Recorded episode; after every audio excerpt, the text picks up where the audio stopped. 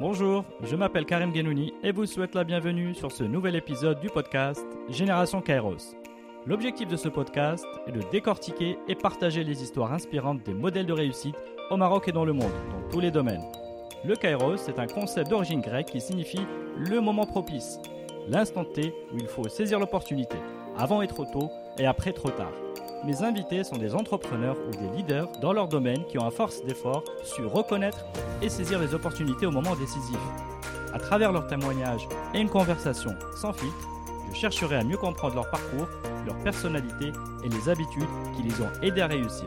Bonne écoute sur Génération Kairos.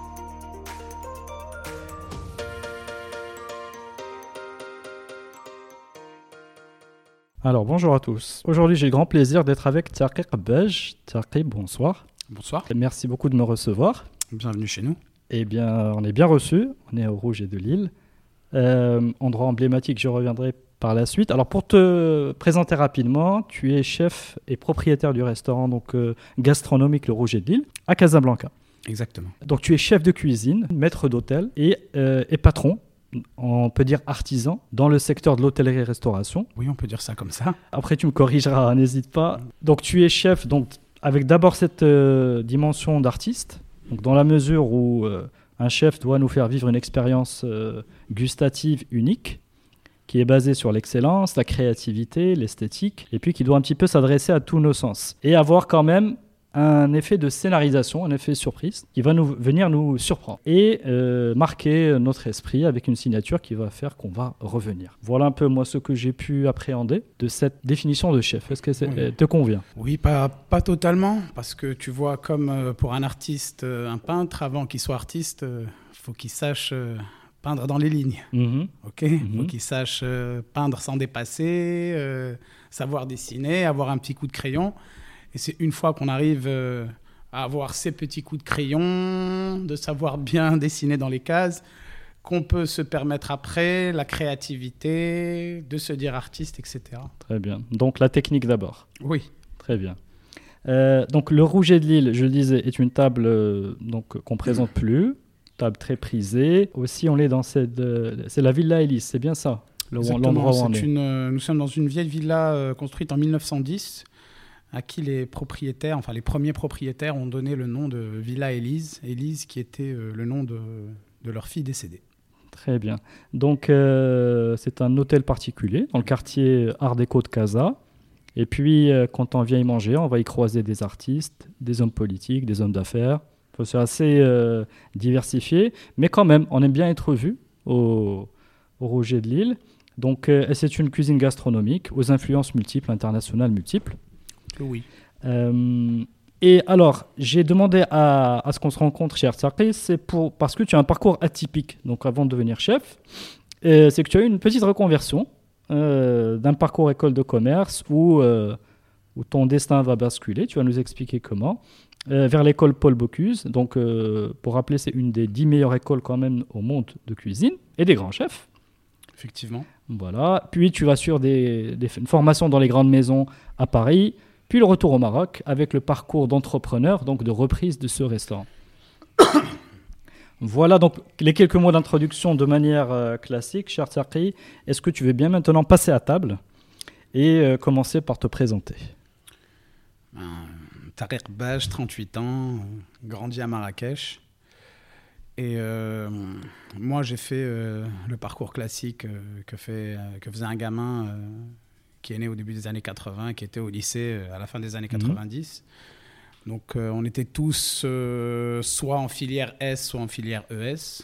Moi, j'ai fait ES et bien sûr, euh, comme tous les copains, à la fin, j'ai décidé d'aller faire une école de commerce. D'accord. Il n'y avait rien de, de particulier qui te qui t'attachait à la, la restauration ou au plaisir de Non, cuisiner, je l'ai toujours fait à la maison. On a toujours cuisiné avec mes parents euh, le soir. Euh, mes parents sont des gens qui cuisinent beaucoup. Donc on a toujours eu ça dans la famille. Mais quand j'étais au lycée, jamais je me serais dit euh, que j'en ferais un métier. D'abord parce qu'à l'époque, j'y pensais pas. Mhm. Et comme je disais, on est tous, était tous un peu formatés. Quelle école de commerce tu vas faire? Moi, je vais faire l'ESC. moi, je vais faire l'école des cadres. Moi, je vais faire ceci. Et moi, mon choix s'était porté sur, sur Montréal. D'accord. Mais il n'y avait pas de trait de caractère à cette époque-là? Non, mais je cuisinais euh, peut-être un peu plus que les Marocains, mais pour moi c'était normal parce que c'était quelque chose qu'on faisait à la maison avec les parents euh, Mhm. tout le temps. Et comme je, je te dis, je m'étais jamais dit. euh, mais au-delà de la cuisine, est-ce qu'il y a pas, il y a aussi là, une côté, un côté dans le chef, il y a le côté entrepreneur. Non, il n'y avait ni côté entrepreneur ni rien. Nous, déjà, dans notre nature, en tant que Marocains, on aime recevoir les gens. Mhm. C'est pas pour rien qu'on est euh, Oui. un grand pays de tourisme et Exact. que l'accueil euh, des Marocains est reconnu mondialement, si je puis dire. Mhm. Euh, non, non, il y avait vraiment rien, rien du tout. Moi, j'ai jamais, moi, je n'ai jamais pensé à être chef d'entreprise de ma vie avant que ça me tombe dessus. Voilà. D'accord. Donc tu voulais, on voilà. soit bien d'accord. On est clair. Donc le tu jour voulais. où ça m'a tombé, où ça m'est tombé dessus, Mhm. euh, pendant trois mois, je me réveillais tous les matins en me disant, t'as un crédit, t'as des employés, t'as Mhm. un restaurant. Ok, ben on va y revenir. C'est une vérité. Oh, Très bien. Donc on va y revenir. Donc là tu pars, euh, donc tu grandis à Marrakech. Ok. Tu euh, choisis cette filière école de commerce et Exactement. Je suis parti faire une école de commerce à, à Montréal, à Montréal. où on va dire que j'ai euh, plus fait la fête que école de commerce. Mhm. hein, pendant, pendant bien 4 ans et demi, 5 ans. Et euh, vers la fin, euh, je, me posais sérieusement la question de qu'est-ce que j'allais faire de ma vie. Mhm. J'avais euh, 24 ans. Je voyais tout le monde en train de finir, de commencer des stages et tout. Moi, j'étais en train de finir mon école de commerce. Je voyais, je comprenais pas trop ce que je faisais. Mm, À ce point-là. Ouais, je, je voyais pas, je voyais pas de finition, je voyais pas de Mhm. finalité. euh, Mhm. je me, j'arrivais pas à me projeter avec ce qu'on faisait. euh. Mhm. Et euh, un jour, j'ai vu un reportage sur TV5 au, à moi, j'étais à Montréal. J'ai vu un reportage sur l'Institut Paul Bocuse à Lyon. Et déjà à l'époque, je faisais des dîners à la maison, mais vraiment des dîners d'étudiants. Donc j'invitais tous les copains, on faisait des grosses lasagnes, des grosses pâtes, des, des tagines un peu bâtards, mais tagines quand même. Et euh, quand j'avais vu cette émission, je m'étais dit, euh, je suis jamais. euh, enfin, là où je suis le plus content, c'est quand je reçois des gens à la maison, que je les fais manger, qui sont contents. Donc peut-être. essaye de voir à- quelque chose là-dedans. Peut-être. allume, comme diraient les Québécois. Et j'ai envoyé, j'ai envoyé une demande d'inscription au programme de l'Institut Paul Bocuse Mhm. qui est revenu euh, très positif vu euh, mon parcours, euh, le fait que je parlais déjà trois langues couramment. c'était via Internet, c'est ça? Tu as fait cette candidature? Non, non, non. C'était, euh, j'ai envoyé, euh, j'ai rempli un papier, euh, Un que je courrier, envoyé, euh, un courrier avec une lettre de motivation manuscrite. Voilà. Qu'est-ce que ap- tu avais mis sur cette lettre de motivation? Tu te souviens? Enfin, quel était le. Je, je leur racontais, euh, non, j'avais simplement dit que j'aimais beaucoup recevoir, que Mhm. j'aimais beaucoup faire la cuisine, que je m'étais lancé euh, dans des études de commerce classiques euh, comme tous les copains ont fait, et que là, à la fin, euh, j'en arrivais à la fin et que j'étais pas content. et- Donc, tu, et que tu voulais un petit peu travailler cette dimension. euh, Je, je savais pas à l'époque. À l'époque, j'ai rien que vu ça, je trouvais ça super cool. Mhm. Je me suis dit, voilà, c'est ça ce que je veux Non, parce qu'après, il y a plusieurs filières. Il y a Ouais, à- l'hôtellerie. Ouais, mais à le- l'époque, moi, j'avais que la cuisine en tête. D'accord, ok. Je n'avais même pas encore cette dimension de ces restaurations et hôtellerie et métier de la Hmm, bouche et euh, Donc, avec que la, que la donc cuisine. C'était rien que le côté cuisine qui, qui m'attirait. Ça, Hmm. je te raconte ça, c'était euh, bien avant toutes ces émissions télé qu'il y a aujourd'hui, euh, Top sûr. Chef, Masterchef. euh, le- les seuls qu'il y avait à la télé, c'était Robichon, Robuchon. euh, au Maroc, je sais même pas s'il y avait encore Bregache ou pas, Allah Hmm. euh, et donc, donc je suis allé, j'ai demandé conseil auprès d'un d'un très grand ami euh, de mon père, yarhamou, euh, qui s'appelait euh, Jean-Marie Amat, qui était chef d'un deux macarons Michelin, enfin de plusieurs macaronnés Michelin à Bordeaux, Mhm. et qui était chef et qui m'avait dit, écoute, je te connais depuis que tu es petit, est-ce que tu es sûr que tu veux faire ça? Je lui ai dit oui, et il m'avait fait une lettre de recommandation Ok. pour l'école. Donc j'étais très fier en arrivant avec ma, ma lettre de Jean-Marie Amat. Et, euh, et quand je suis arrivé à l'école, ben, c'est là où tu... c'est comme, imagine, tu as envie de faire quelque chose. Ça commence par l'envie. Tu sais, dit que l'envie directe, de- Mhm. du tout de suite. Oui, c'est ce que je vais faire. Oui, je sais. Quoi que les gens te disent, de toute façon, non. Mhm. Euh, les premières semaines à l'école ont été, euh, ont été superbes, mais très, très, très, très dures. Mhm. Quel, est, quel était le plus dur?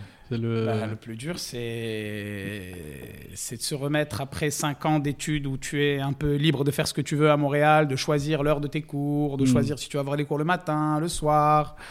Euh, si tu n'y vas pas, c'est pas si grave que ça.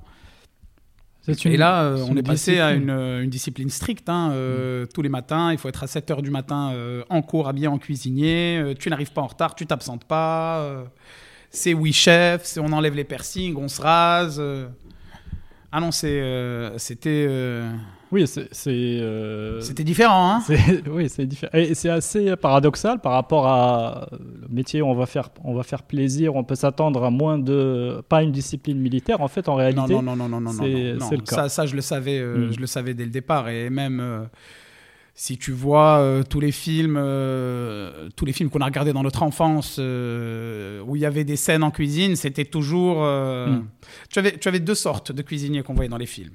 Soit le gars un peu rondouillard, les joues rouges avec la bouteille de vin dans sa poche, soit le mec militaire. Mm. Donc je savais quand même un peu dans quoi je Mm. m'aventurais. Mm. J'y allais pas fleur au fusil en train de me dire ça, ça va être marrant, on va faire des recettes, on va bien manger. Non, c'était beaucoup de travail et, et je suis rentré dans ce système. J'étais comme un, comme un poisson dans l'eau. Mhm. J'étais comme un poisson dans l'eau. C'est vraiment. euh, j'ai vraiment aimé euh, tout de l'école, euh, le fait qu'on était, je pense, une quarantaine ou une cinquantaine de nationalités différentes, euh, les, les chefs qui nous entouraient, euh, les profs qu'on avait en cours, euh, le personnel éducatif de l'école. Vraiment, c'était c'était vraiment génial. Dans un super cadre, le château du Vivier. Moi, j'étais euh, j'étais heureux. Quand tu es Mhm. là-bas, tu te réveilles le matin, tu es content d'y être. Mm. Et là, tu suis une formation classique de cuisine. Oui, j'ai choisi, j'ai suivi une formation en art culinaire et, et restauration Mhm. et hôtellerie.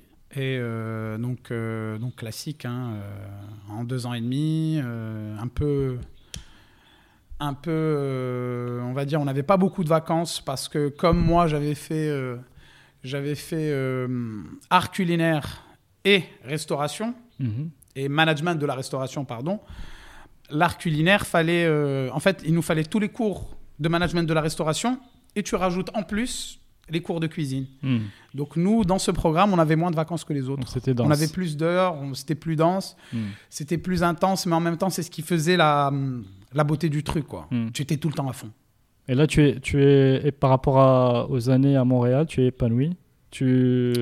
Bah oui, attends, euh, Même- est-ce que tu pourrais pas être avec épanoui? Regarde, aujourd'hui, ça fait euh, un peu plus de 8 ans que j'ai un restaurant au Maroc. euh. Non, je te parle de parce que là, tu avais choisi une nouvelle voie. Tu, tu débarques, à, tu débarques. Ah oui, oui, oui, Est-ce que tu Non, non, j'ai, j'ai- comme je te dis, j'étais arrivé un peu, euh, un peu sans trop me poser de questions. Pour moi, j'allais faire que de la cuisine, et c'est en arrivant que je me suis rendu compte que je, je ne faisais pas juste de la cuisine, que je rentrais dans un beau métier qui me Mm. permettrait euh, de faire plein de choses, en fait. Hmm. C'est là que tu te dis, avec la cuisine et la restauration, je peux faire euh, que ce soit de la restauration classique, de la restauration gastronomique, du traiteur, euh, de la restauration, de l'événementiel, euh, ça t'ouvre plein de portes. Mhm. Et après, il suffit de faire son choix. Et même quand tu fais ton choix, tu peux toujours te retrouver à faire d'autres choses en parallèle. D'accord. Et donc là, tu euh, cette euh, donc cette formation sur deux ans, deux ans et demi. Après, tu on va dire une petite question sur le contact avec parce qu'il y a des gens plus jeunes que toi en fait, je pense. Oui, mais j'étais pas le plus vieux. Mais voilà, Ah donc non, il y a, non, il y a une certaine mixité au niveau Non, des âges. Ah oui, oui, il y, a une- il y avait. euh, Aujourd'hui, je ne sais plus trop Mhm. si. Parce que. Aujourd'hui, je sais que l'école, par rapport à, à quand j'y étais moi. Ben, moi, quand j'y étais, c'était l'année juste avant qu'il y ait toutes ces émissions en France sur la cuisine avec Cyril Lignac, etc., Mm. HT Best. Et euh, je sais que maintenant, il y a, il y a beaucoup plus de demandes et beaucoup Oui. plus de demandes de gens jeunes qui sortent du lycée et qui veulent faire. Moi, je Mm. sais que dans ma classe à l'époque, on était, je pense, euh, 24 ou 26. Mhm. Euh, le plus jeune avait euh, 18 ans Mhm. et le plus vieux, il avait 47 ans. D'accord, donc euh, ouais. C'était un ancien un ingénieur euh, technique qui travaillait je sais pas où, qui a décidé, lui, de tout arrêter pour, euh, pour faire de la cuisine. très bien. Ok, donc il n'y a pas de. on Non, non, ça c'était bien et ça permettait un peu de. Bah, déjà, ça permettait d'avoir un certain équilibre Mhm. dans la classe où tout le monde se mélangeait. Donc, des fois, c'était un peu difficile, les plus, les plus âgés avec les plus jeunes. Mhm. Mais à la fin de l'année, euh, tout le monde s'entendait. Et il y avait cette, euh, déjà cette euh, mixité euh, en termes de nationalité. Déjà ah dans oui, une oui, classe. oui, oui, oui, ok. oui, oui. Il y avait. euh, Tu étais seul marocain ou d'origine marocaine? J'étais alors j'étais le j'étais le seul euh, j'étais le j'étais pas le seul maghrébin. On était moi ainsi qu'un Tunisien. Mhm. Il y avait des Brésiliens, des Mexicains, des Panaméens, des Péruviens, euh, des Chinois, euh, des Vietnamiens, des Japonais. Ok, donc déjà très Donc, international. euh, C'était euh, sur 26 élèves, tu hmm. vois. Donc, euh, je crois qu'il devait y avoir 4 Français dans la classe, ou 5 Français. Ok. Et plus euh, tout ce qui était euh, belge, luxembourgeois, euh, Hmm. Espagnol. euh. Très bien. Donc formation de haut niveau, un environnement très euh, favorable en termes de Ah mixité. oui, oui, oui, oui, Et le, vraiment. con- le contact avec les chefs alors? Les, les profs? Bah, les profs, euh, de toute façon, ça peut pas être euh, des chefs comme tu vois à la télé. euh, ils sont obligés, euh, ils sont là pour nous apprendre. Hmm. Donc c'était des gens. bah, chacun avait, chacun avait vraiment des tempéraments différents comme partout. Euh, nous, notre notre chef, le chef Franck Pétania, qui était meilleur ouvrier de France euh, 2004, qui a été mon directeur de promo du début jusqu'à la fin de sa vie, euh, parce qu'il est il est mort euh, quelques mois après qu'on ait eu nos diplômes. D'accord. Euh, lui était dur. Il était dur mais juste. Hmm. Et la première année, bah, la première année, euh, j'ai- pris dans la gueule, excuse-moi d'être grossier. Ça, ça veut dire quoi dur? C'est tu refais, euh, tu épluches des légumes, faut les refaire 10 fois. C'est euh, une cuisson qu'il faut refaire 15 fois. C'est comment ouais, comment ça se mesure? ça peut être, euh, ça peut être de choses. Tu sais, quand on parle de chef, toi, tu arrives, tu es habillé en cuisinier. C'est des gens. euh, moi, je me rappelle les. Surtout le chef Pétania, c'était un monsieur qui faisait presque 2 mètres de haut, qui était imposant, qui avait un peu un corps de rugbyman. Mhm. Et euh, quand il te demandait euh, de te dépêcher pour lui sortir une omelette euh, parfaite, eh ben, je te dis, quand tu as la main qui tremble, il te faisait recommencer six fois. hein. Et plus il te faisait recommencer, plus tu avais la main qui tremblait. Et plus. non, donc, Ouais. c'était. euh, ben, c'est un peu comme tout. hein. C'est un peu comme dans tous les métiers. hein. Je pense que quand tu apprends, tu tombes sur des gens qui veulent un peu te pousser, Hmm. qui veulent un peu euh, faire sortir le. Le, le, le, le- le- le cuisinier qui est en toi ou, Mhm. Et euh, c'est vrai que la première année, moi, j'ai trouvé ça, un- enfin, j'ai trouvé ça dur, mais Les formateurs. mes formateurs, c'est Mhm. grâce à ce monsieur euh, que, que que cette formation est devenue ma passion. Hmm. C'est un peu grâce à lui que je, je suis devenu passionné de, de ce que je faisais. Hmm. Parce que quand tu commences, comme je t'ai dit tout à l'heure, moi, je suis allé rien que parce que j'aimais la cuisine et je me suis dit, écoute, c'est ce que tu aimes bien. J'avais, j'avais fait un certain calcul dans ma tête. Heureusement que les parents euh, avaient suivi derrière. Mais, euh, mais c'est après, après le, du temps avec ce monsieur que. que, que C'était quoi la valeur essentielle qui t'a été transmise là? C'est le- la recherche du geste euh, parfait? Non, le, le, le, le respect du produit. Non, même pas, même pas une question technique comme ça, comme le geste parfait. Hmm. C'est juste d'aimer ce que tu fais, d'essayer de le partager, euh, de, de, de, de, Non, travailler en bien brigade. faites. Oui, oui, bien oui. faites. C'est ça, c'est également ça ça. veut dire que tu peux même faire un hachis parmentier s'il est bien fait. Hmm. Tu comprends Il n'y a, y a, y a- il y a pas beaucoup de technique là-dedans, mais Mm. c'est juste de, donner, de, de faire les choses avec du cœur. D'accord. Déjà, de faire les choses avec du cœur, euh, le respect des gens avec qui tu travailles. Lui, il, il n'aimait pas, euh, lui, il était contre, euh, on va dire, cette, cette approche un peu trop militaire de la cuisine, mais il Mhm. fallait, fallait que ça roule dans Mhm. son sens. Hmm. Euh, C'était quelqu'un qui aimait beaucoup travailler avec les femmes. Alors que même à l'époque, euh, je me rappelle dans Lyon, puisque l'école était euh, à Lyon, il y avait certains restaurants qui ne prenaient pas de femmes Hmm. qui prenaient pas de femmes en cuisine et ils avaient réglé le problème en leur disant on peut pas prendre de femmes parce qu'on n'a pas de vestiaire pour les femmes donc c'était réglé non on n'est pas miseux c'est pas qu'on a quelque chose qu'on a mais on n'a pas de vestiaire donc d'ailleurs même chez monsieur Paul Bocuse aujourd'hui encore à Collonges ils ne prennent pas de femmes en cuisine parce qu'il n'y a pas de vestiaire pour les femmes je trouve ça assez marrant alors que c'était euh, un grand amoureux des femmes monsieur Paul tchaou. et euh, non tu sais c'est- plein de petites choses comme ça et grâce à des gens comme ça que tu commences à à te dire, euh, tu sais, ça va pas juste être mon métier, c'est quelque chose. euh, bah, quand tu te réveilles, tu es content. Mm. Tu es content d'aller en cuisine. Euh, quand tu vas aller au marché, ben, tu es. C'est pas une tare et c'est là que tu te dis, ben, j'ai bien fait. Hmm. J'ai bien fait. Très bien. Et alors, c'est après les stages sur lesquels tu vas enchaîner, Parce que là, tu vas faire plusieurs euh, Ouais, ouais, bah, métiers. de, de- de- de toute façon, euh, cette école, tu as cours de septembre jusqu'à fin avril. Mhm. Et ensuite, mai, juin, juillet, août, tu es en stage. Ok, Tu as deux semaines en septembre. d'accord, Ou bien je pense que c'était la dernière semaine de août et la première semaine de septembre. d'accord. Mais voilà, tu étais en stage tout le temps. Là, c'est une autre expérience par rapport à la formation, parce que là, tu es Ah bah oui. Euh, Ça ça dans absolument- des ça endroits, absolument euh, rien à voir. voilà. C'est un autre cours, stress. euh, tant que tu es en cours, euh, bah, tu travailles déjà, tu es avec euh, tes camarades de classe.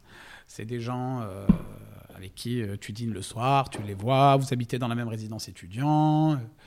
et quand tu arrives dans une brigade que, où tu connais personne, mais moi je me rappellerai toujours de, mon, de ma première expérience dans une vraie brigade, mon Mhm. premier jour de stage. Mhm. C'était à Paris et je, la première semaine, il m'avait donné un, un emploi du temps où je commençais à 4 heures de l'après-midi et je finissais à 1 heure du matin. Et mon premier jour, j'arrive, premier service, je pense que c'était un mercredi ou un jeudi soir, donc il y avait un peu de monde, c'était au restaurant euh, du Fouquet's sur les Champs-Élysées. Et je me rappellerai toujours, être après le service, être rentré chez moi à la maison, avoir ouvert la porte et j'avais un colocataire qui s'appelait Raphaël, un Brésilien qui était assis. Lui, il venait de rentrer depuis plusieurs heures de son stage parce qu'il finissait plus tôt Mhm. et était posé devant la télé. Et je me rappelle être rentré, l'avoir vu assis. Et je lui avais dit, Rafa, c'est ça ce que je vais faire dans ma vie. Ça y est, j'ai trouvé. C'est ça. Ok, donc euh, quelqu'un content d'avoir passé, euh, d'avoir passé euh, de- toute l'après-midi et la soirée euh, et la soirée à taffer, mais content de Ah content oui, du. super, super content. grosse résultat. poussée d'adrénaline. En plus, à l'époque, au Fouquet, il y avait vraiment une, une brigade de jeunes combattants. Quoi. Je me rappelle, à chaque service, c'était comme si on allait à la guerre. C'était génial. C'était génial, tous à crier chef ensemble et tout. Moi, j'ai adoré. euh, j'ai j'ai- j'ai adoré, en fait. euh, Un vrai ce- esprit de corps, quoi. La, la brigade. Hmm, voilà, la brigade. Ouais. Tout le monde travaille ensemble, tout le monde va ensemble. Si on a un qui est en retard, tout le monde est en retard. Si on a un qui est à l'avance, ben, il est con. Il est à l'avance tout seul parce que Mm. nous, on est tous à l'heure. Il faut vraiment synchroniser, Voilà. euh, être solidaire, euh, garder le rythme. ouais, c'est intéressant. Donc là, tu, en termes de stage, euh, alors je vais, je vais citer un peu ce que j'ai vu. Donc il y a le Lancaster avec Michel Troisgros. Exactement. Il y a le Potelé Chabot. Donc là, on est sur du traiteur haut de gamme. Exactement. Et puis il y a le, la brasserie Fouquet's, Exactement. brasserie parisienne. Exactement. Alors, éclaire-nous un peu ce, ce, ce cocktail de grand nom. Quand tu es en cuisine, c'est un peu. Quand tu, quand tu fais des études de cuisine, tu as envie. euh, Comme je t'ai dit, à un moment, je me- je me- c'est là où j'ai réalisé que j'avais plusieurs choix. Mhm. que je pouvais éventuellement euh, me lancer euh, dans du gastro, dans de la brasserie ou dans du traiteur. Mhm. Donc j'ai décidé d'essayer les trois. Ok. Voilà, donc c'était aussi simple que ça. Voici comment les, les choix se sont Bien posés. J'ai commencé par euh, j'ai commencé par le gastro avec Michel Troisgros à la table du Lancaster. Euh, très très belle expérience, mais euh, très très stressante. Vraiment vraiment vraiment très très stressante. Et euh, une ambiance qui est un peu, euh, on va dire, euh, propre au gastro, où c'est un peu un concours de gros bras entre tout le monde dans la cuisine Mhm. parce que tout le monde veut justifier sa place à son poste. Ouais, d'accord. Ceux qui sont dans les Donc c'est moins la brigade en fait. Si, c'est toujours une brigade, mais... Mais- mais C'est moins l'esprit de Voilà, dont on a parlé. Donc euh, après ça, euh, ben, d'ailleurs après cette expérience, je m'étais dit, écoute, je ne referai plus jamais de restauration classique. Mhm. Et en fait, après ça, j'ai fait Potel et Chabot pendant presque un an, où là, c'est c'est du travail en laboratoire. Mhm. C'est vraiment du travail pur et dur en laboratoire. Tu arrives à 7h du mat, tu repars à 8-9h. Tu as passé euh, la tête dans le guidon toute la journée. euh, Donc là, c'est le traiteur, c'est ah ça oui, ça c'est le traiteur. Donc tu tu vois pas nécessairement les clients, c'est ça? Voilà, ni client ni service, Ok. tu produis. Tu là, produis. tu produis, tu produis, tu produis, tu produis, tu produis. C'est vraiment, je pense, la meilleure école par laquelle je suis passé Mhm. au niveau, euh, au niveau pratique, Mhm. parce qu'il n'y a aucun non, restaurant dans le monde où tu vas arriver, on va te dire, écoute, tu vois là, euh, aujourd'hui, tu as, je sais pas, tu as, euh, tu as 300 kilos de rouget à lever, quoi. Vas-y, lâche-toi. Tu as jusqu'à 2 heures de l'après-midi. Ou bien on arrive, on te dit, écoute, voilà, tu as euh, 300 kilos de homard, faut que tu les cuises et que tu enlèves toute la chair. Tu as jusqu'à 6 heures de l'après-midi. Et en fait, euh, ce que j'ai aimé euh, dans ce travail, même s'il y en a plein qui te diront, oui, euh, Mhm. c'est du travail à la chaîne, ça sert à rien. bah, à force de répétition, Hmm. tu, tu commences à prendre des automatismes dans, dans tes mouvements. Et ça, ça t'apprend vraiment. euh, ça, ça m'a vraiment appris. euh, Et tu améliores ta méthode peut-être. tu, améliores, tu améliores ta méthode, tu améliores ta efficient. maîtrise et tu te, tu, te, tu te familiarises vraiment avec le produit. hmm, tu as le temps de le. Ah, tu as, de- tu as le temps. Là, de as bien, le temps. de bien le travailler, la répétition, bah, ça, ça Non, permet non, on a fait de très beaux événements avec Potel et Chabot, que ce soit Roland Garros, euh, le Grand Prix de Manicourt, le Salon du Bourget. Et tu euh, fais un peu de service euh, ou contact client non, non, non, non, non. Si, un petit peu à Roland Garros, euh, dans les salons privés, mais, mais, mais rien de plus. hein, euh, Mm. Tu es devant le client, tu sers des risottos, hein, on est bien d'accord. Il Mm. n'y a pas de show cooking, il n'y a rien. Hmm, D'accord. Euh, non, non, non, c'était super. Mais et après presque un an de ça, ben là, le service me manquait, quoi. Ouais, ok. Ah, le service te manque. euh, Parce que c'est un autre. euh, Qu'est-ce que tu appelles le service? Le service, ça veut dire le service. Ça veut dire euh, avoir un service. euh, ça veut dire que pendant euh, de, de, de midi à de, pardon de ouais de midi à 14 h Mhm. tu envoies des tables. Tu D'accord. envoies des tables. Donc c'est là. C'est cette. C'est là c'est là où tu as le, le plus d'adrénaline. C'est Mhm. là où Il n'y a pas où- que la dimension client, moi je pense à la dimension client, mais il n'y a pas que. Il y a, y a y a l'adrénaline Bah, de bah, sortir, déjà- bah, de sortir déjà- je sais pas, déjà, 50 quand tu tables es en. cuisinier, quand tu es cuisinier, que tu es employé, Mm. Que c'est pas toi le patron, tu vois pas le client. Mm, mm. Tu le vois jamais le client. C'est le patron qui le voit. Oui. Quand euh, le client veut voir, euh, veut dire merci au chef, c'est au chef qui dit merci. Mm. C'est pas Tariq Baj, euh, demi-chef de parti au garde-manger qui vont venir voir. Ok, Et non, non, tu le vois pas le client. d'accord. Toi, le seul rapport que tu as au client, c'est quand un serveur revient qui te dit, s'il te plaît, euh, le client désire plus de sauce, ou bien euh, sa viande elle n'est pas assez cuite, ou il n'a Mm. pas aimé. Voilà, mais sinon, tu n'as aucun contact avec le client. d'accord. Mais cette euh, dimension-là, tu ne. Non, parce que tu disais qu'au départ, tu aimais faire la cuisine pour les amis, etc. etc. Donc c'est nécessairement que tu avais un côté altruiste derrière, et de.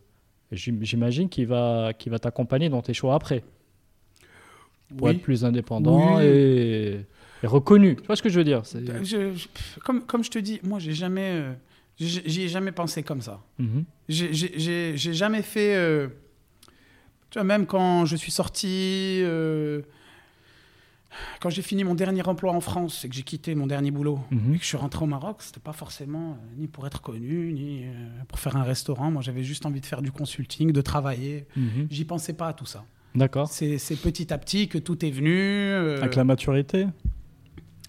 Avec la maturité, avec aussi un sens de, de besoin de, de sécurité, d'une sorte de sécurité par Mhm. rapport à l'emploi, par rapport à des choses tout- toutes bêtes. hein, quand tu te dis, bah, écoute, euh, j'ai 30 ans, euh, peut-être, euh, I would need a 9 to 5 euh, pour avoir une vie un peu plus normale. euh. Mais c'est pas le choix que tu as fait.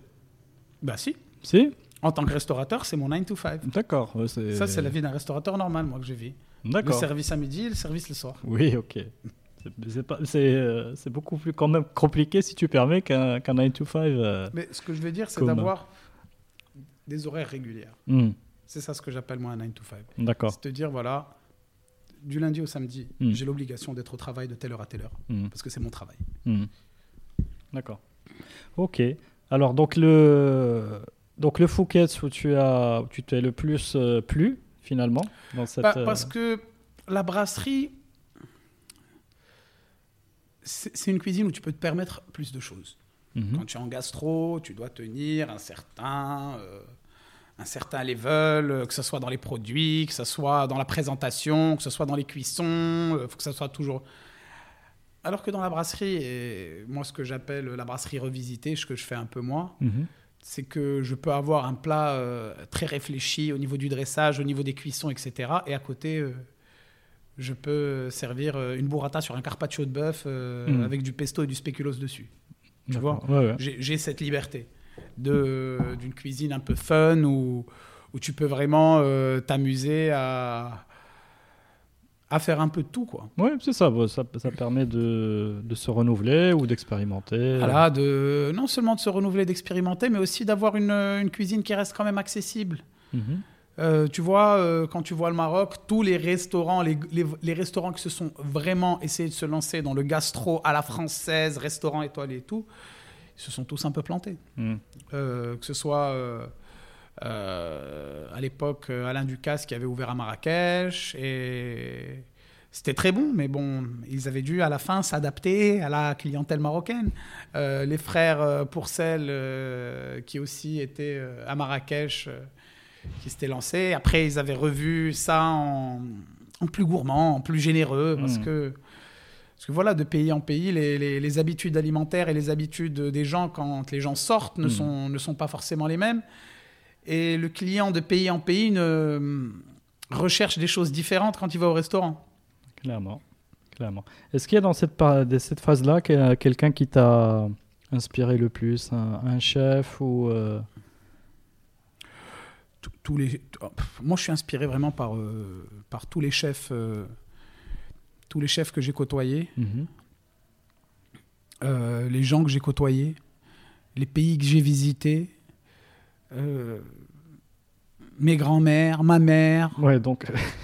c'est, tu sais, tu prends un peu de. Un peu une éponge. Voilà, tu es un peu une éponge. Je pense que mm. c'est un peu comme ça, un peu de tous les métiers. Tu sais, tu es, tu es inspiré par les choses que tu as vécues, les choses que tu as aimées, les choses que tu n'as pas aimées, euh, mm. les différentes expériences de la vie, les gens mais des fois, il y a, des, des, gens qui se démarquent ou qui, nous, qui arrivent à nous, euh, à nous marquer un peu plus.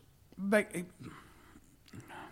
le, mon, mon, mentor, le chef Pétania, qui, est, hmm. qui est décédé en, en 2004, mais euh, lui, c'était spécial parce que je crois que lui, c'est vraiment lui qui m'a donné l'amour du métier. D'accord. C'est vraiment lui qui m'a donné l'amour du métier. La, la, première année, euh, comme je t'ai dit, il m'avait traité vraiment il me traitait de branleur tout le temps, quoi. Hmm. il me disait, c'est pas fait pour toi ce métier, garçon. D'ailleurs, j'avais même pas eu le droit à choisir mon premier stage. C'était lui qui m'avait choisi le Fouquet. D'accord. Et je me rappellerai toujours, ça faisait deux mois. Euh, parce que moi, je suis quelqu'un. Euh, je suis pas, je suis pas, suis pas quelqu'un de, perturbant, mais. Mhm. J'ai une grande gueule, euh, je suis quelqu'un qui chante en cuisine alors que tu n'as pas le droit, je fais des blagues, je rigole.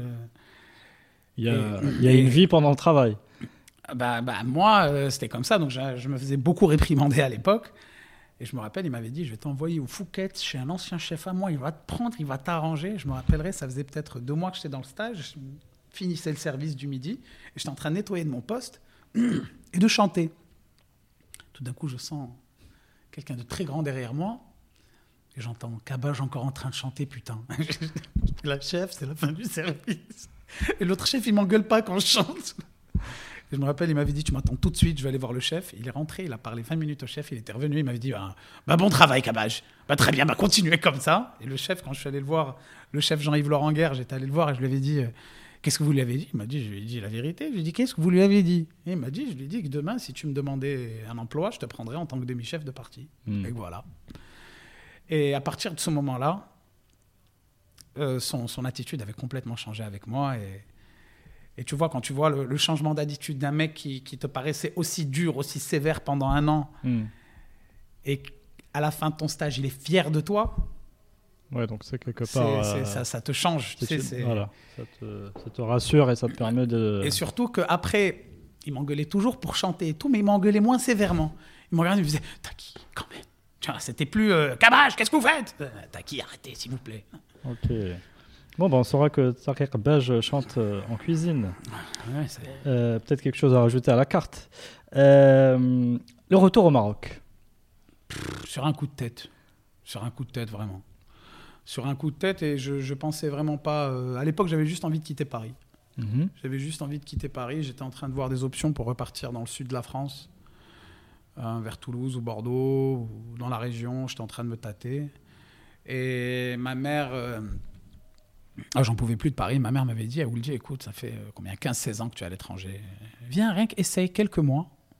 Tente quelques mois euh, à voir, voir ce qu'il y a, euh, s'il y a des opportunités. Et je suis rentré, je suis plus, je suis plus, je suis plus reparti. D'accord. Je suis rentré, j'ai commencé à faire des missions de consulting dans des restaurants. Mhm. faire des semaines sur des thèmes. Par exemple, j'avais travaillé avec le bistronome, on avait fait une semaine sur le foie gras.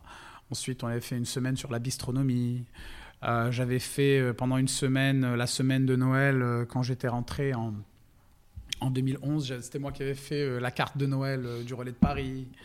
Euh, J'étais allé créer une carte européenne euh, pour, euh, pour le Palais Mehdi. J'avais euh, travaillé avec le Grand Comptoir à Rabat. J'avais travaillé avec le Relais de Paris à Tanger. Donc là, tu joues un peu de tes compétences, c'est ton savoir-faire qui est très diversifié. Mais quelle est ton, ton étiquette à ce moment-là? Si tu, tu vois, Est-ce que, tu es chef ou tu es chef en- consultant. Chef consultant, d'accord. J'étais chef consultant. euh, Il y a même des gens qui venaient, euh, qui, qui me demandaient juste de venir euh, pour réorganiser leur cuisine, donner des cours d'hygiène. Donc, profiter de ton savoir-faire Voilà, et tes bonnes pratiques. Mais là, tu n'es plus dans le rythme dans lequel tu étais euh, en France. non, mais j'avais besoin j'avais besoin de ce break parce que Mm. les, les, les trois dernières années et demie que j'avais passées au Fouquet's, euh, surtout la, les, les 8-9 derniers mois, c'était des, des mois où j'avais euh, j'avais beaucoup travaillé. Mhm. Euh, au Fouquet's, il y avait, il y avait vraiment un, un noyau Mhm. en cuisine. On devait être euh, une dizaine de personnes. Ça, c'est juste en cuisine. Je Mhm. compte pas la pâtisserie, je compte pas euh, rien que les cuisiniers de la brasserie. Et autour, il y avait une autre dizaine de personnes qui étaient qui partaient, qui revenaient, qui partaient, qui revenaient, qui Ok. partaient, qui revenaient, qui partaient, qui revenaient. Il y avait un turnover de malade à ce niveau-là. Mhm. Parce que c'était un rythme, c'était où tu le prenais, où tu le prenais pas. Ok. Je me rappelle des, des gamins de, de 18, entre 18 et 20 ans, qui arrivaient, qui faisaient un service et tu les revoyais plus. Et comment tu arrives, toi, à tenir. euh, Bon, pas- tu as du métier, tu non, as. c'est pas une question. Après, euh, tu sais, euh, quand tu étais au Fouquet's, euh, c'était un rythme très haut. hein. On était sur. On faisait des fois jusqu'à 500 couverts par jour, hein, entre le midi et le soir. Donc c'était un rythme infernal. Mais Mm. une fois que tu étais dedans, moi, moi, moi c'était un rythme qui me convenait. D'accord. Moi, euh, ça ça m'a C'est-à-dire que tu es quelqu'un de résistant et oui, de. oui, ça, me, ça me dérangeait pas. Ça me dérangeait pas au début. euh, c'est à la fin, euh, tu sais, au bout de quelques années, parce que quand tu fais des heures, des heures, des heures, des heures, tu n'es pas forcément payé les heures en plus que tu fais. Hmm. La première année, euh, tu te dis c'est pas grave, je vais leur montrer que j'en veux. Hmm. La deuxième année, tu te dis c'est toujours pas grave, je suis encore en train de leur montrer que j'ai faim et que je veux, je veux arriver à un poste. Et au bout de la troisième année, quand on te donne le poste que tu veux et que tu fais encore plus d'heures et que rien ne change euh, au niveau du salaire, ben, Ah ouais. tu commences à le prendre différemment, on va dire. Hmm. Mais euh, c'est pas grave, ça a été, je pense, euh, une des une des super écoles de ma vie, ça a été le Fouquet's, quoi, avec Mm. euh, tous les gens que j'ai rencontrés, euh, les différents chefs, les collègues, euh, les amis, euh, les plongeurs, euh, les serveurs, vraiment, ça a été vraiment une belle école de vie. Très bien. Et donc, donc cette, cette école de vie t'a servi. Et au Maroc, donc, quand tu fais cette, ces différentes, on va les appeler missions de conseil, alors qu'est-ce qui va après t'amener à, à cette idée de Bah, parce- lancer un restaurant? Bah, parce que quand tu fais du conseil, tu sais jamais si tu vas avoir du boulot le lendemain, après chaque mission. Mhm. Et en fait, au départ, les deux, les deux premiers mois, j'avais du boulot tout le temps. Donc j'étais content, mais une fois que tu as fait le tour, hein, Ouais, voilà, tu commences à réfléchir. tour, ouais. et puis, euh, à un moment, je pensais sérieusement à, à faire quelque chose. Je ne savais pas exactement ce que je voulais faire. Et j'ai rencontré un jeune homme euh, qui était venu me voir. C'était la... C'était euh, d'ailleurs c'était lui qui avait euh, c'était lui qui m'avait appelé à la base pour me dire bonjour. Je sais qu'on se connaît pas, mais nos parents se connaissent un petit peu. Moi, euh, je suis dans l'hôtellerie et la restauration. je suis je travaille en salle, toi tu travailles en cuisine, j'aimerais te rencontrer. On est devenus copains, on a décidé de devenir associés. On a commencé à parler d'un projet qui n'avait absolument rien à voir avec ce que je fais aujourd'hui, puisqu'à la base il était question de faire des burgers. Mhm. Et euh, on avait, euh, on cherchait des locaux et on avait trouvé ce local ici. Et on avait décidé de faire des burgers ici au Rouget de Lille. Mhm. Et euh, finalement, ça s'était, ça s'est pas fait parce que on va dire qu'on a eu quelques petits, quelques petits différends dans que ce soit dans la manière de travailler, dans la manière de faire. D'accord. Et, et on s'est, on s'est séparés gentiment. Lui aujourd'hui, il, fait ses burgers, il est content, et moi aujourd'hui, euh, je suis ici, mais comme je te dis, moi à la base, si ce monsieur n'était pas venu me voir, Mhm. euh, jamais j'aurais pris un crédit pour acheter un local. Ah d'accord, c'est ça qui t'a... Non mais après, après l'abandon de cette idée, ah bah j'avais Tu- déjà, on avait déjà pris le local. Ah, Donc, ok. euh, j'étais, comme je te dis, j'étais euh, sur le fait accompli. ok. Je me rappellerai toujours d'une discussion que j'avais eue, parce qu'à la base, lui, il voulait le local. Donc moi, j'avais déjà commencé à voir ailleurs. Mais excuse-moi, le local, tu parles du... de- Du Rouget de Lille. Du Rouget de Lille. C'était un restaurant avant ou pas? Oui, oui, c'était un restaurant qui avait été ouvert en 2000 ou 2001, qui était Ok. tenu par des Français. D'accord, Et ils nous l'ont vendu euh, début 2011, très bien, ok. ou fin 2011. D'accord, ok. Et donc là, là tu euh, tu t'engages dans cette... euh, Voilà, je me suis engagé et de toute façon, j'avais pas le choix. hein. Mhm. j'avais pas le choix. Oui, Quand lui euh, avait été dans l'impossibilité de, de, de reprendre euh, le local, oui. euh, comment tu veux que je te dise en bon français, il fallait mettre ses couilles sur la table et montrer qu'on n'était pas là pour rigoler. quoi. Mhm. Et tu, et tu te sentais capable de tenir entre, entre guillemets la baraque tout seul? C'est-à-dire que là, le projet était à deux. Écoute, quand tu es, quand tu es à ce niveau-là, Mm. tu, tu te poses plus la question de est-ce que je peux. Oui, ok, d'accord. C'est une question de survie. Ok. C'est, il y a des gens qui ont mis de l'argent, Mhm. il y a des gens euh, qui ont cru en toi. Ton appartement, euh, il appartient à la banque euh, depuis que tu as pris le crédit. Mhm. Donc voilà, il y a plein de choses où Ok, la question ça ne se pose même plus. Donc ça t'a mis plusieurs couteaux sur la, sur la gorge Ah pour, pour t'obliger à y aller. Voilà, et puis après, après, tu, après, euh, il n'y a pas de secret, garçon. hein, tu tapes dedans. hein. Donc voilà. Comme on dit en cuisine, tu te sors les doigts du cul et tu avances. Allez, c'est parti. En avant, Guingamp. Et alors, comme tu nous racontais l'histoire de ton premier jour à l'école, ou est-ce que là tu te rappelles un petit peu de cette étape-là euh, Ah oui, oui, oui, de pré-lancement? C'était très très très dur. C'était très très très dur. Euh, j'ai eu la chance, euh, la chance d'avoir euh, Mriem Taheri, une amie à moi qui est, qui est chef, qui, qui rentrait à peine au Maroc et qui m'avait donné un coup de main pour, euh, pour l'ouverture. Mais moi, je me rappelle que j'avais fait une carte et que je la trouvais médiocre, que je trouvais que tout était. que c'était pas très très bien, que. Mhm. Et jusqu'au jusqu'au premier service, ça veut dire que j'avais quand même euh, parce que moi quand j'ai racheté l'endroit, je l'ai racheté, euh, j'ai racheté une société avec euh, tous les employés qui étaient avec. D'accord. Donc j'avais quand même des cuisiniers qui étaient là, qui travaillaient ensemble depuis presque dix ans. Ok, sur le même type de restauration, à peu Ouais, près C'était, moi c'était, on va dire époussiéré, hein, Mhm. parce que c'était, on va dire, de la vieille cuisine française que faisaient les anciens patrons. D'accord. Et ils avaient beau me dire, mais c'est super, c'est très bien, non, c'est génial et tout. Juste avant le premier service, j'y croyais pas, hein, je le dis tout de suite. Mhm. J'y croyais vraiment pas. Ça veut dire qu'il a fallu vraiment le premier service Mhm. et on avait fait une trentaine ou une quarantaine de personnes. Et quand tout le monde a tout mangé, Mhm. qu'il n'y avait plus rien dans les assiettes, etc., c'est là où je me suis dit, bah, écoute, peut-être c'est pas si nul que ça. Mhm. Et après, la confiance vient. De toute façon, je pense que c'est euh, c'est aussi euh, ce, c'est un peu ce manque de confiance que j'ai euh, en moi, et je pense que c'est un peu la tare un peu de toute une génération euh, qui me qui me fait avancer, Mhm. qui me fait avancer, Donc, d'avoir euh, le- tout le temps peur, d'avoir euh, de jamais être certain si c'est bon ou c'est pas bon. euh. Le doute, Ouais. besoin de, de se dépasser aussi. Mais le, tu- tu- l'ouverture, en fait, comment t'es arrivé, t'es arrivé à rassembler ces 40 couverts euh, Tu as... Bah, déjà, pour un- déjà le, pour restaurant, le restaurant avait une certaine réputation déjà euh, Mm. quand je l'ai repris. hein. D'accord. Bon, il avait une réputation d'être un bon restaurant, surtout un restaurant de franchouillard un petit peu quand même. Mhm. Euh, moi, quand je suis arrivé, il y avait plein de gens qui attendaient la réouverture du restaurant. Et euh, le premier, le- là, le premier service dont je te parlais, c'était un test service où on avait invité 20 personnes D'accord. et on avait pris euh, les numéros de 20, au- de 20 clients qui appelaient souvent pour savoir si ça allait réouvrir, qu'on avait, on avait pris, on les avait, euh, on les avait pris au hasard, on leur avait dit euh, si vous voulez, on fait un test. Ok. Donc ça, c'était bien passé. Et après, et ap- après, on a enchaîné. Très bien. Après, on a enchaîné. Après, tu, tu, tu as, tu as pas le temps de te poser des questions, de toute façon. Tu vois, après... euh, C'était quoi, les, c'était quoi les galères du départ, alors, en résumé? Bah déjà, c'est... Je crois que la plus grosse galère, c'est de savoir quand est-ce que tu vas ouvrir. Mhm. Parce que pendant les travaux, tu as toujours l'impression qu'il manque un truc pour ouvrir. Tu as toujours l'impression qu'il manque ça. Non, on ouvrira quand ça, ça sera fait. On ouvrira quand... Alors qu'en fait, si... maintenant, quand, je, quand j'y repense, Mhm.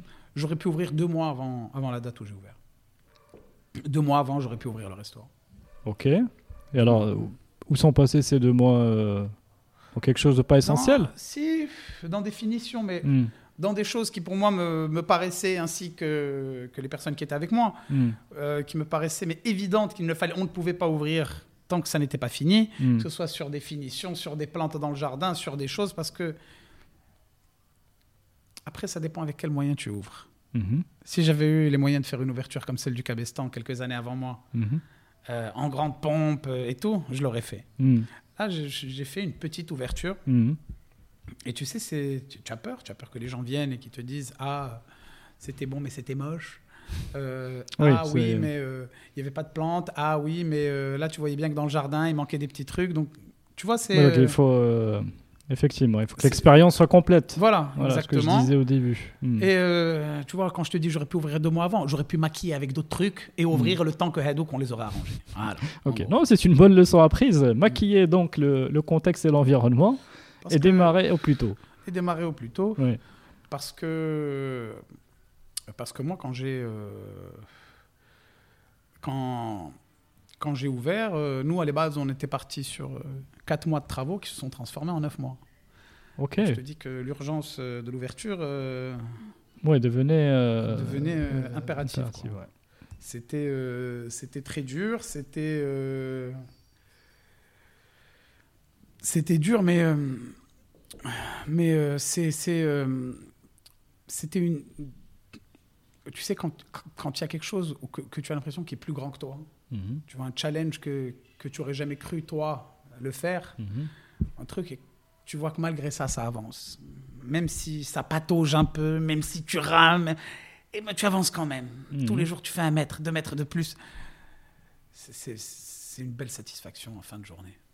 Tu Ouais, vois? j'imagine, ouais, j'imagine. Et euh, ben comme, euh, comme je pense, euh, c'est la même chose pour, pour, les architectes, les gens qui ouvrent des boutiques, euh, que ce soit d'ameublement ou de farce à trappe et tout. Une ouverture, c'est toujours très difficile. Mhm. Une ouverture, c'est toujours très difficile. C'est beaucoup de boulot, c'est euh, pas beaucoup de sommeil, euh, beaucoup de stress. euh. Et aussi, il faut, faut savoir que moi, avant cette expérience, à part des équipes de 3-4 personnes, j'avais jamais dirigé personne. Et Mhm. même quand je dirigeais mes équipes de 3, 4, 5, 6 personnes en cuisine, que ce soit au Fouquet's ou chez les traiteurs, Mhm. j'avais toujours quelqu'un au-dessus de moi Mhm. qui me disait quoi faire. Oui, globalement, ouais. Voilà. Et Donc là, aussi personne au-dessus et- Non seulement tu personne au-dessus, mais aussi quand tu travailles dans un restaurant à Paris ou n'importe où, tu tu t'occupes pas des RH, tu Mm. t'occupes pas des commandes, tu t'occupes pas des fournisseurs, de dealer avec les fournisseurs, euh, tu tu tu Ouais, t'occupes pas di- dimension, euh, du euh, côté administratif, de, des impôts, des flics, des... et ça, tout d'un coup, euh, Des nouvelles responsabilités. tout ça, ça vient pchouïa, pchouïa, et tu découvres, euh, Mm. tu découvres petit à petit des choses moins marrantes que d'autres, d'autres plus marrantes que d'autres, mais Ouais, donc le métier, le métier de, de, de patron ou de. voilà, le métier de patron, Mhm. qui est, qui est un autre métier, Mhm. qui est un autre métier, et euh, diriger, diriger, diriger, diriger des gens, je crois qu'il n'y a rien de plus dur. Mhm. Moi, je trouve que c'est très très dur. Il y a des jours où c'est plus facile que d'autres, mais c'est pas quelque chose de facile. Est-ce que c'est au Maroc ou de manière générale que tu, Je que tu pense dis que ça c'est de manière générale. Je Hmm. pense que c'est de manière générale. Bien sûr, il y a des gens qui vont te dire oui, mais au Maroc, euh, blablabla. Oui, Hmm. mais au en France, les gens, ils ont d'autres problèmes. Donc tu seras confronté à d'autres problèmes en France. Que les Marocains n'ont pas forcément. Et euh, ça, tu le vois quand tu vois des, des chefs d'entreprise français euh, qui viennent s'installer au Maroc. Ben, ils te le disent. Et même, ils te disent, euh, c'est vrai que c'est pas comme travailler avec des gens en France, mais en France, on avait d'autres problèmes. Mhm. C'est-à-dire qu'ici, on a des problèmes que là-bas, on n'a pas, et là-bas, on a des problèmes qu'ici, on n'a pas. Voilà. Donc, je pense que c'est difficile un peu partout. Hein. ici, c'est vrai que s'il y a un concept qu'il faut un- qui, qui est moins inculqué, euh, c'est un concept que j'appellerais de, de conscience professionnelle, parce qu'au Mhm. Maroc, on va pas se mentir, hein, euh, notre, notre branche de métier, euh, ça reste une branche où on envoie des jeunes pour leur dire écoute, voilà, t'as pas été très bien à l'école, vas-y, va faire la restauration et de l'hôtellerie. quoi. Hmm. Alors que dans les autres pays, c'est un choix. Un choix, euh, euh, formation d'élite, Voilà, euh, etc., exactement. etc. Ouais. Mais euh, voilà. hein. Donc il y a peut-être il y a, il y a quelque chose à faire sur les mentalités, les valeurs, les, Ah, les mentalités, les valeurs. euh,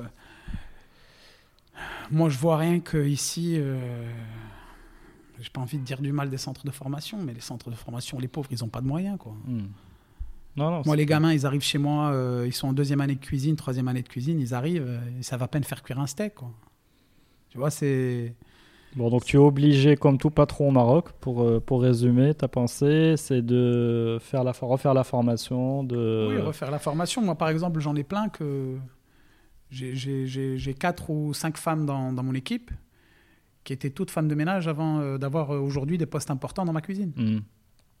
Très bien, Et, donc, tu peux- permet d'évoluer. ouais, d'évoluer. C'est des nanas qui ont faim, euh, qui ont envie, euh, qui ont envie de bosser. Hmm. Donc, euh, Donc là, ça fait 9 ans, c'est ça que tu... non, ça va faire 8 ans. 8 ans. Ouais, tu ça as- fait 8 ans et quelques mois. Ok. Et alors, quel bilan tu fais sur, ces, sur ces 8 ans? Si tu, tu devais résumer les, le, le Rouget de Lille de 2011-2012 et celui d'aujourd'hui Je pense qu'on est euh, toujours sur la même ligne directive. hein. Mhm. essayer de faire euh, essayer de faire de la bonne cuisine euh, une cuisine un peu différente des autres un peu plus colorée qui plaît ou qui plaise pas hein, ça c'est c'est chacun ses goûts Mhm. D'essayer d'être toujours que le client soit content euh, bon accueil euh, bon service euh, bonne expérience Mais toi, par rapport à ta perspective, de, de, toi qui n'étais pas sûr de, de la qualité de la carte au départ, aujourd'hui, Bah, c'est normal qu'après 8 ans, tu prends un peu plus confiance en toi, tu as un peu plus de facilité à faire les cartes, tu, tu essayes de, de moins de te prendre la tête à essayer de faire des trucs qui sortent vraiment de l'ordinaire pour essayer de faire des trucs efficaces. Mhm. Euh, non, c'est... euh, Après 8 ans, moi, je suis, je suis, je suis très très content d'être euh, d'être là où je suis. très bien, donc une belle aventure. Ouais, une très très belle aventure. euh, tu sais, moi, euh, comme je te dis, euh, je- quand je suis rentré au Maroc, je, je, je pensais même pas que j'allais rentrer pour de bon. Je pensais que Mhm. j'allais rentrer, faire quelques petits trucs, et après repartir à l'étranger. je me voyais pas du tout rester ici. Donc finalement, la, la mayonnaise a pris? Ouais. Ouais, on peut dire ça comme ça, exactement. Bon, bah, très bien.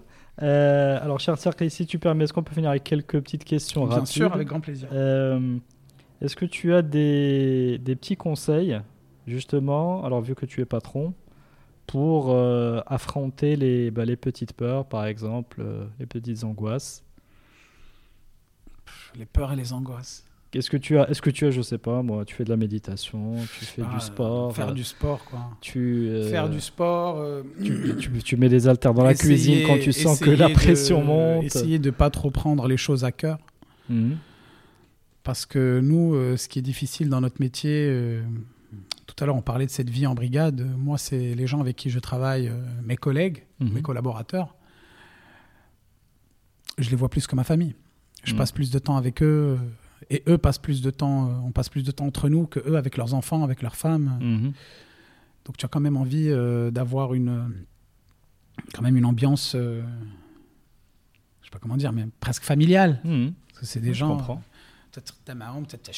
Mhm. tous les soirs, quand vous quittez, c'est vous quittez ensemble entre 11h et 1h du mat. Mhm. Ouais, donc il y a forcément des liens. voilà, donc euh, il y a des liens qui se font et c'est. En fait, les...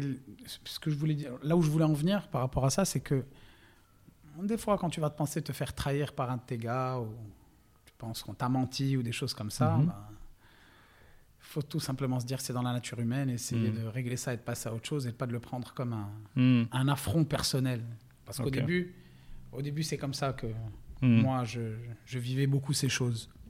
D'accord. Quand, quand je me faisais euh, trahir ou, on va dire, euh, rouler dans la farine par un de mes employés, je, je pétais une pile. Quoi. Mhm. Ça, ça me rendait malade.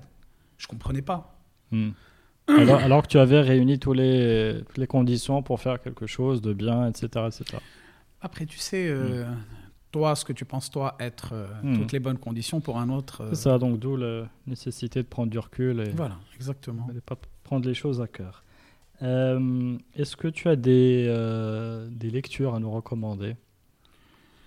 Dans la cuisine euh, dans Écoute, moi, je. je, je, je- je- Il y, a, il y a deux magazines que je lis régulièrement. Mhm. C'est le Turiès, qui est un magazine de cuisine par Yves Turiès. D'accord. Lui, c'est pas quelqu'un que j'aime particulièrement. Mais j'aime bien son magazine. Mhm. De belles photos. euh, Il y a des chefs sympas qui sont, euh, Mhm. qui sont présentés. Il y a aussi le, le magazine de, de Yannick Aleno, qui s'appelle Yam, que j'aime bien. Sinon, après, euh, c'est des, articles ou des choses que tu vois un peu, un D'accord. peu partout, euh, sur différentes pages que je suis, euh, que ce soit sur Facebook ou Instagram. Tu regardes un petit peu les actualités, ce qui s'est passé au Bocuse, au d'Or, qu'est-ce qui a été fait. Ouais, pour rester un peu voilà, connecté. pour rester un peu connecté. euh, mais aujourd'hui, euh, avec toutes les émissions télé qu'il y a partout dans le monde, euh, les- notre métier a un peu explosé. Donc maintenant, tu as de l'information de partout. Quoi. Hmm. Tous les jours, tu as un nouveau truc. Ah, lui, ah, lui, il a fait ceci. Ah, lui, il a fait cela. Ce qui est génial. Ça fait parler de nous, ça fait parler du métier. Et ça Mhm. développe aussi notre métier. Très bien. Ça Et peut nous- donner des idées aussi de... pour l'avenir? Oui, oui, oui, oui, oui, oui, oui, oui. Oui, j'en doute pas. Est-ce qu'il y a des, des, euh, des leçons de vie qu'on peut tirer d'une cuisine ou du fonctionnement d'une cuisine ou de Mais comme je te disais tout à l'heure, la, la leçon de vie que tu tires de la cuisine, c'est ce travail en brigade, c'est euh, de compter euh, sur tes... En cuisine, tu as, dans- chez moi j'ai quatre parties. Mhm. La cuisine est divisée en quatre parties. On a le garde-manger, Mhm. qui sont les entrées froides et tièdes. On a le parti de la viande, Mhm. le parti du poisson Mhm. et la pâtisserie. Si j'avais, imaginons, le parti du poisson qui marche super bien. On va dire Mhm. que les gars du poisson, euh, si les autres ne travaillent pas bien, Mhm. on n'a rien fait. Oui. Tu, tu- tu comprends Très, ce que je veux bien, dire? ouais. Et quand tu travailles en brigade, et spécialement quand tu envoies des services comme nous on fait ou ben, dans, dans la restauration classique, il faut vraiment qu'il y ait euh, tu vois, un feeling qui passe entre tout le monde. Tu vois, tu es, tu es un peu en osmose. Mhm. Les tables passent, tu te regardes dans les yeux avant qu'elles partent. La viande regarde le poisson. Combien de minutes, s'il te plaît? Trois. Moi, ça sera quatre. Donc l'autre va s'arranger Pour pour, que la table quatre sorte en même et temps. que hein. la table sorte en même temps. Tu vois, c'est ces petites choses-là qui font que. Moi, c'est ce que j'ai aimé, c'est cette fraternité, ce. Tu vois, ce travail ensemble, ce, on est un bloc et on Mm. avance, on va finir ce service. Ah, très bien. Belles valeurs, euh, les belles valeurs euh, bah, qui- qui- qu'on pourrait appliquer à qu'on pourrait appliquer à d'autres À sujets, plein, à d'autres hein, domaines. euh, euh. regarde, euh, je, je donne, euh, je donne souvent euh, ces deux exemples parce que je trouve qu'ils font un peu le même métier que nous euh, dans un sens.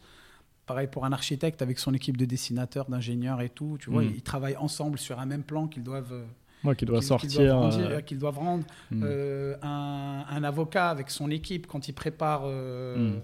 un, un dossier. Euh, un médecin quand il est en salle d'opération avec toute sa brigade médicale. Hmm. Alors, il y en a un qui lui passe le truc, il y en a un qui fait ceci, il y en a un qui fait cela. Mais à la fin, tu vois, ils sont obligés de. Voilà, de se synchroniser. Ils sont obligés de se synchroniser. Et comme je dis à mes gars, moi, souvent, je leur ai dit ça ne m'intéresse que vous ne vous appréciez pas personnellement Hmm. et que vous ne vous parliez pas. Dehors, je m'en fous, c'est votre vie. Hmm. À l'intérieur, on est une brigade. On est la brigade du Rouge et de Lille. Tout le monde travaille ensemble. Non, belle valeur de professionnalisme, c'est qu'on garde euh, cet esprit de corps euh, pour, un de- pour, le- pour avoir Bah, du travail de toute bien façon, fait. on ne peut avancer qu'ensemble. Hmm. C'est ce que j'arrête pas de leur dire. Moi, quand les gens viennent au restaurant, quand je les accueille, je leur dis toute l'équipe du Rouge et de Lille est très heureuse de vous accueillir parce qu'on est une équipe.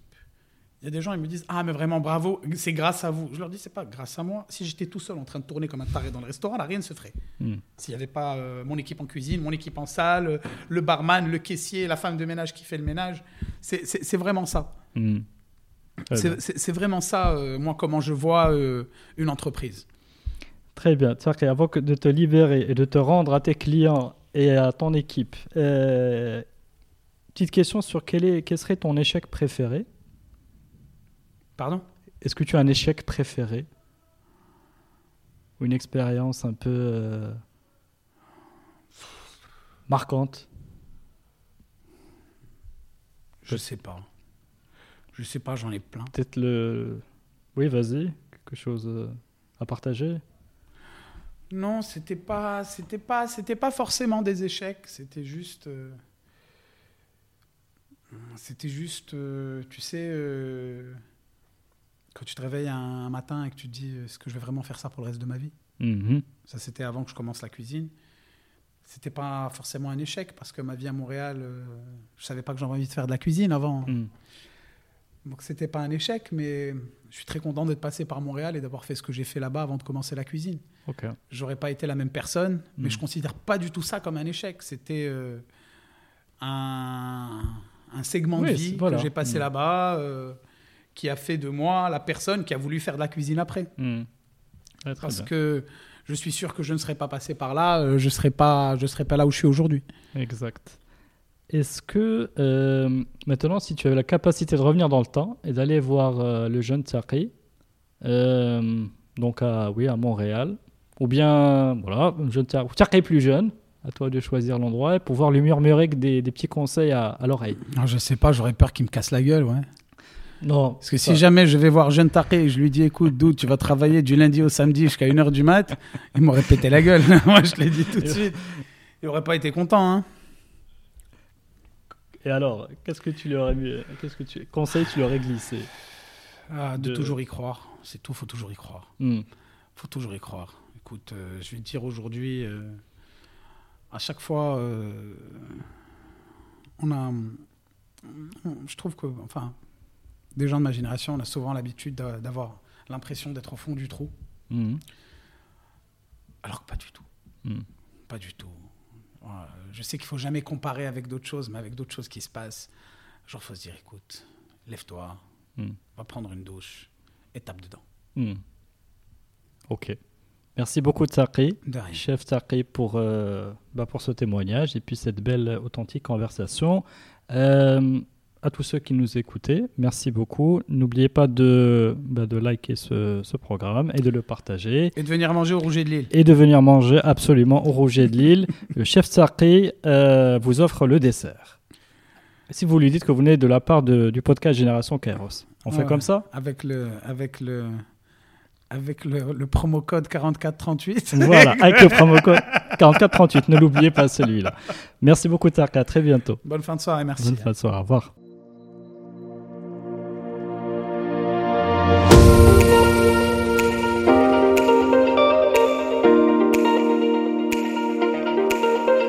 D'avoir suivi cet épisode de Génération Kairos.